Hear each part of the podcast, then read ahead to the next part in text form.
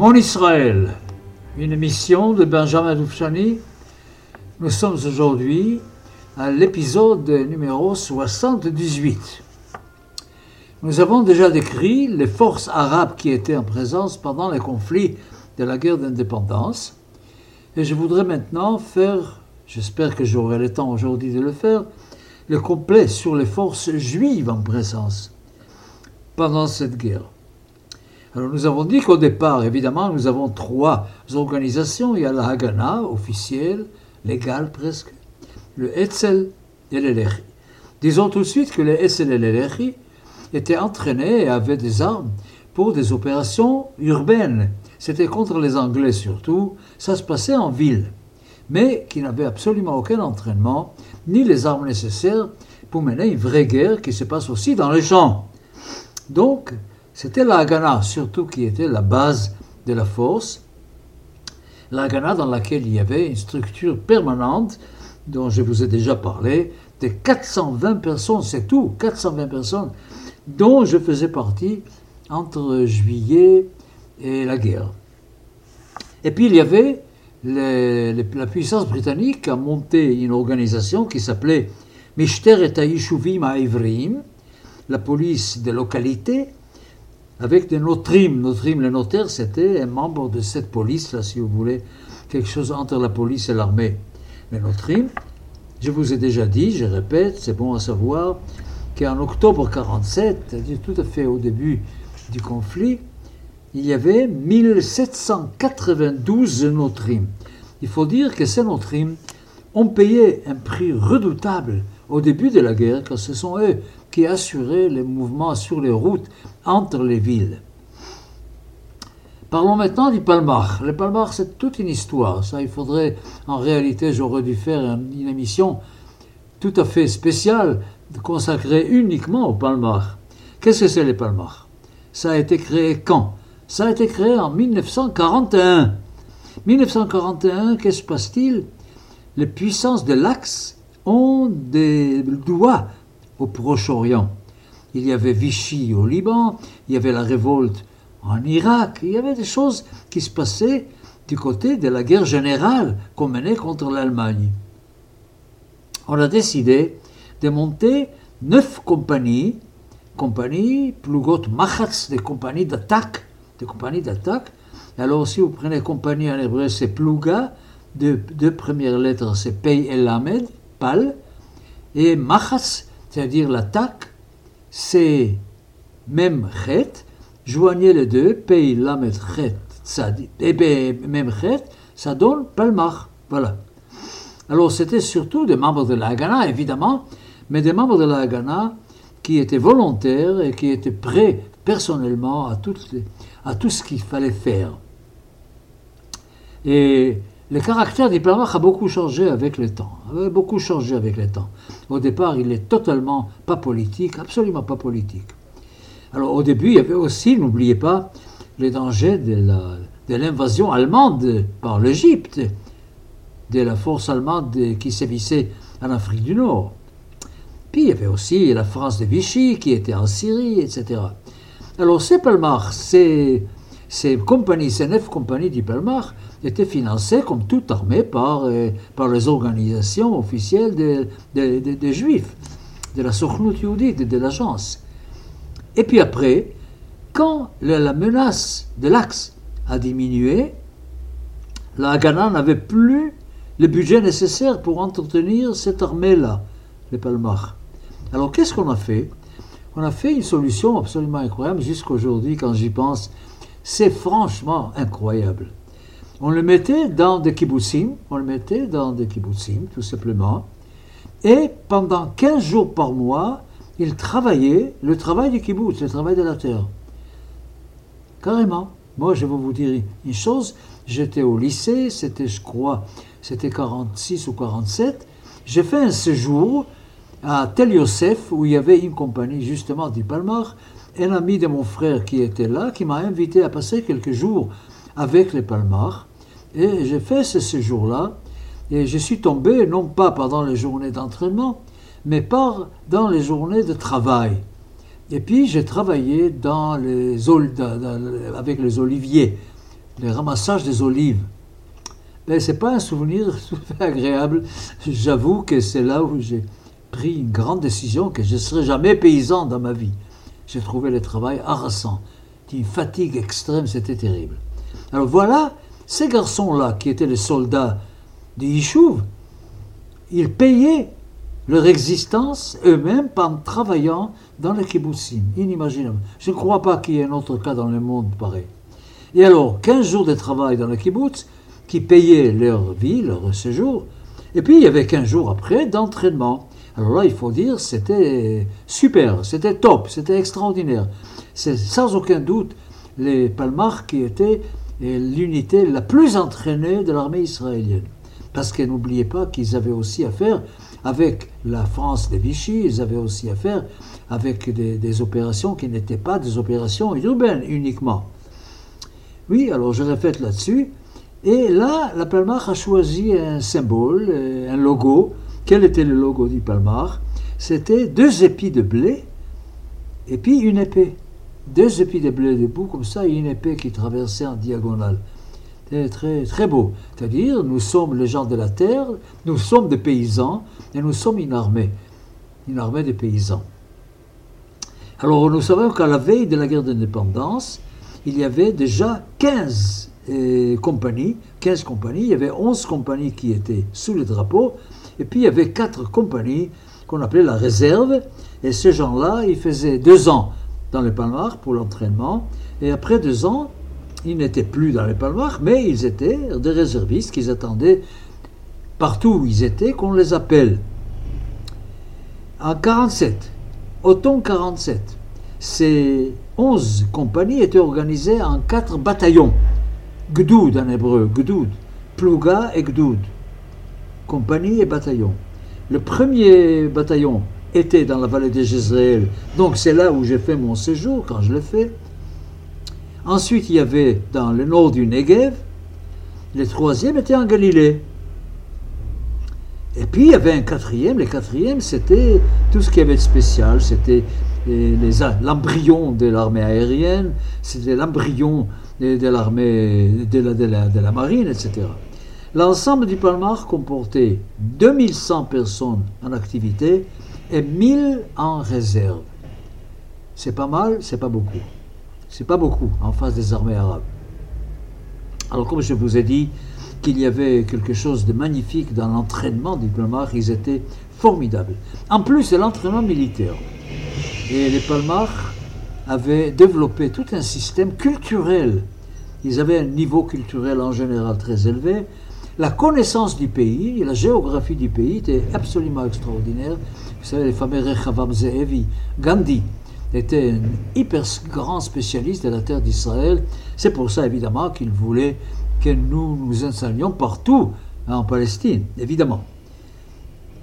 Et puis évidemment, le sionisme était la force motrice. Nous verrons peut-être plus tard, à un moment donné, à quel point brusquement le Palmar est devenu aussi euh, un mouvement de gauche. Mais ça, c'est une autre histoire. Alors, c'était les seuls à rentrer dans la guerre avec déjà une expérience militaire. Bon, à part les Palmar, donc, nous avons vu 3100 personnes, il y avait ce qu'on appelait le Chish. Chish, Chet Yod Shin, les initiales de Chel Sadeh, l'armée de terre, l'armée de terre, Chel Sadeh. Alors, en principe, je dis bien, en principe, tous les hommes du Yishuv, entre 18 ans et 25 ans, devaient faire partie du Chish. Tous. C'était l'armée du pays. 18 ans à 25 ans, toute la jeunesse. Mais en réalité, ce n'était pas le cas, puisque c'était un peu volontaire. Et puis, en fin de compte, on peut dire que les riches n'ont jamais dépassé les 10 000 personnes, qui n'étaient pas sous les drapeaux, évidemment. Chacun menait sa vie ou ses études comme il l'entend. Et puis, il y avait des entraînements surtout qui avaient lieu uniquement le soir et le Shabbat, pour la simple raison que c'est des gens qui travaillaient, qui étaient occupés dans la journée. Et de temps en temps, quand on voulait former des commandants, par exemple des chefs des sections ou des chefs des compagnies ou des chefs des bataillons après, on faisait des cours spéciaux qui duraient 65 jours pendant lesquels tout était consacré à l'entraînement militaire. Et puis, si j'ai dit que de 18 à 25, tout le monde aurait dû faire partie du riche, il y avait une autre, une armée qui s'appelait les Chim, Chim, Chet Yod Mem, c'est-à-dire Chel Mishmar, l'armée de protection, de défense. Alors là, on peut dire que là, tout le monde y était, puisqu'il ne fallait pas faire grand-chose en réalité. C'était tous les hommes au-dessus de 25 ans et toutes les femmes qui pouvaient jouer un rôle, comme par exemple les infirmières qui jouaient un, rôle dans l'activité militaire. Alors, Sechel Mishmar, quand même, il était inscrit, les gens étaient inscrits quelque part. Il y en avait 32 000, mais on peut dire tout simplement qu'ils étaient franchement, franchement, pas très entraînés. Ils ne portaient pas un poids euh, suffisamment important dans la guerre. Je vous ai déjà parlé du Gadna, qu'est-ce que c'est les Gadna Avant d'arriver au Riche à 18 ans et d'être capable de mener une guerre, il y avait de 14 ans à 17 ans, à 18 ans, il y avait les Gadna, Gdoudei Noar, Gdoudei Noar, c'est-à-dire c'était eh, l'armée préparatoire en quelque sorte, et dans laquelle eh, j'étais évidemment pendant que j'étais au lycée, tous les lycéens étaient, faisaient partie eh, du Gadna. Le Gadna est resté après très très longtemps, je crois, je crois, je ne vais pas jurer, mais je crois que même aujourd'hui encore ça existe. Il y a aussi un, cadre, une structure pour préparer les tout jeunes à leur activité militaire. Bon, j'ai déjà parlé du Etzel et du Lechi. Comme je vous ai dit, dans la vraie guerre contre les pays arabes, ça n'a pas joué un grand, un grand rôle. Et de toute façon, les Etzel et les Lechi ont rejoint l'armée israélienne quand Israël était Israël. Et dans le Etzel, il y avait, on compte qu'il y avait à peu près 2000 à 3000 personnes. Le Lechis, ça se comptait par centaines. Il n'y avait pas beaucoup de monde. Mais il faut dire aussi que le Lechis c'était d'une motivation exceptionnelle, exceptionnelle, parce que c'était des gens qui étaient motivés politiquement très très fortement. Et je vous ai déjà dit que quand la guerre contre l'Allemagne a commencé, en 1939, les Hetzel a décidé de collaborer avec la Grande-Bretagne parce qu'ils faisaient la guerre en Asie, tandis que le Lechi a était une, sorte de schisme par rapport à Hetzel, parce qu'il ne voulait pas collaborer avec les Anglais, considérant que l'Empire britannique était l'ennemi numéro un du sionisme et des projets des Juifs. Voilà. Alors maintenant, qu'est-ce qu'il y avait d'autres choses maintenant? Bon, il y avait, je vous ai dit, des points de vue entraînement. Nous avions dans l'armée israélienne après tout un ensemble de gens, tous pratiquement, 27 000, 27 000, qui étaient dans la brigade juive de l'armée britannique pendant la guerre. Ça fait qu'après beaucoup d'années d'efforts, enfin, Churchill a accepté de monter une brigade qui avait les Magen David, qui avait l'étoile de David sur l'uniforme. Et cette brigade-là a eu encore le temps de participer à la guerre en Italie. Très courageusement d'ailleurs, ils ont fait un très très très beau travail. Alors il y avait dans l'armée, dans ce qui est devenu Tzahal à partir du 1er février 1948, il y avait beaucoup de gens de la brigade, mon frère par exemple, mon frère Yehuda, dont j'aurai l'occasion de vous parler au moment de la guerre de Gush mon frère Yehuda faisait partie de la brigade, il était dans la brigade. Autre chose, autre chose, c'est le Gachal. Qu'est-ce que c'est Gachal? Gius Chutz Laaretz. Les initiales Gius Chutz Laaretz. La Haganah, avant avant la déclaration de l'ONU, partout dans tous les camps, à Chypre et en Europe, la Haganah s'arrangeait pour donner un entraînement militaire à toute la jeunesse juive qui était dans les camps. Ces gens-là étaient déjà presque des soldats préparés, et quand ils arrivaient en Israël, quand ils descendaient du bateau, immédiatement, ils étaient dans la salle et ils participaient même. Nous savons par exemple, et c'est presque un élément tragique, que dans les batailles de la Troune, dont j'aurai l'occasion de vous parler, dans les, horribles batailles de la Troune, un des rares échecs, vraiment grand échec de l'armée israélienne pendant la guerre, puisque la Troune est resté dans les mains jordaniennes. Et puisque vous savez, si vous étiez en Israël pendant cette période entre la guerre d'indépendance et la guerre des six jours, vous savez très bien qu'il fallait faire un grand tour entre Tel Aviv et Jérusalem, parce que la route Tel Aviv-Jérusalem était coupée par les Jordaniens, et, étant, étant, le dominant euh, dans le secteur de la Troune. Voilà. Alors, les Gachal, c'est des gens qui, dès qu'ils sont descendus, et à la Troune, il y avait beaucoup, beaucoup de gens des Gachal, les Gachal, des gens qui arrivaient en Israël, ils n'avaient même pas le temps de s'installer, ils étaient déjà en uniforme, ils étaient déjà dans la guerre, et à la Troune, malheureusement, il y a eu beaucoup de cadavres dont on connaissait même pas le nom, qui étaient enterrés comme anonymes, on ne savait pas qui ils étaient, ils n'avaient pas encore de papier. C'était terrible. Enfin, c'était ça, c'était toute la guerre d'indépendance était un moment absolument d'une rigueur terrible, franchement, terrible. La, les, les Yom la fête d'indépendance précédée de Yom HaZikaron, du jour des souvenirs des morts, baigne dans une rigueur terrible, absolument terrible. Et puis pour terminer, je dirais quand même, il y avait aussi les Machal. Machal mitnadvei c'est-à-dire les volontaires de l'extérieur d'Israël, c'était des jeunes juifs, parfois même des non-juifs, qui sont venus combattre avec Israël dans cette guerre contre les pays arabes. Voilà, ça c'était la force juive. C'est pas mal? Non, c'est très très peu. Quand on pense, quand je vous ai décrit les forces arabes, et je ne vous ai pas décrit l'armée égyptienne, je ne vous ai pas décrit l'armée syrienne, je ne vous ai pas décrit les canons et les blindés, évidemment, puisque nous, on n'avait ni canons, ni blindés. Je peux vous dire que la guerre à laquelle j'ai participé, la bataille terrible, finale à laquelle j'ai participé, c'était la bataille des Gouches et Sion, et puis nous avions des pistolets, nous avions des fusils, des mitraillettes, quelques fusils mitrailleurs, pas grand-chose, et nous étions attaqués par la Légion arabe avec les canons et avec les voitures blindées, évidemment. Aucune chance. Nous étions perdus d'avance. C'était encore une autre grande tragédie. Il y a beaucoup à dire tout ça, mais je n'ai pas, j'ai pas envie de rentrer, surtout sur cette, question de Sion. Je n'ai pas envie de rentrer dans la dispute, dans la discussion. Fallait-il ou ne fallait-il pas garder Sion en place au moment de la guerre? Voilà. Alors en plus de ça, je vous ai, il faut, on ne peut pas ne, pas mentionner le chai chez Idiot, c'est-à-dire les informations, les services d'information qui étaient déjà, même avant les Mossad, qui étaient remarquables, qui euh, savaient trouver des, renseignements formidables partout, que ce soit en Israël même, que ce soit en Europe, que ce soit en Amérique, partout. Ils travaillaient très bien. Et puis deux bébés. Il y a eu aussi deux bébés. Il y avait le bébé de la marine, tout à fait au début, ça s'appelait les paliam, plugatiam, c'est-à-dire ça faisait partie du palmar et ça s'occupait des bateaux, etc. Et on utilisait les bateaux parfois quand il fallait pour la lutte contre les Anglais même. Et puis il y avait l'autre bébé, c'était l'aviation, et où il y avait déjà formé des pilotes.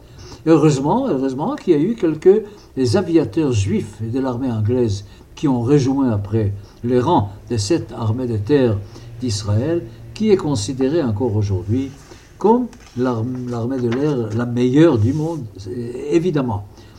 Ajoutons les TAS, la TASIA et on a commencé à développer une vraie industrie militaire localement, à canon, avec des blindés, etc. dans ça, après, au fur et à mesure que la guerre a avancé, ce n'était plus section, et après compagnie, et après bataillon. On était déjà au niveau de la brigade, après les bataillons. Et puis les brigades, vous savez, ça vous dit à l'oreille, si je vous dis Golani, ça vous dit quelque chose, Givati, ça vous dit quelque chose. Alors au départ, il y avait évidemment toutes les brigades, avait, il y avait Golani et Carmeli, c'était au nord, Carmeli vers Haïfa, Golani vers l'est, Alexandroni, c'était les milieux du pays entre Tel Aviv et Haïfa, Kiryati, c'était dans la ville de Tel Aviv, Givati, c'était au, au, sud de Tel Aviv vers le Negev, et Sioni, c'était pour Jérusalem, au nom de l'arbre de Gouche Sion, justement.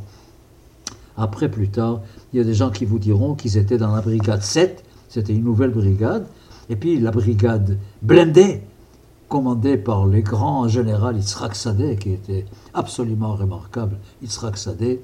Et puis à la fin, presque à la fin de la guerre, Khativat Oded, qui était dans l'est de la Galilée, à l'est de la Galilée. Voilà, je crois que j'ai réussi à vous décrire aujourd'hui la force juive en présence. À partir de la semaine prochaine, on va un peu reculer dans le temps et je vais prendre de façon systématique l'évolution, l'évolution de la guerre à partir de novembre 47, comment les choses ont évolué. D'abord dans la première partie dont je vous ai parlé aussi, c'était la partie du 27 novembre 47 jusqu'au début avril 48 où là les choses allaient changer complètement de caractère. Merci de votre écoute. On se retrouve mardi prochain pour la suite, parce que ce sera déjà l'épisode 79.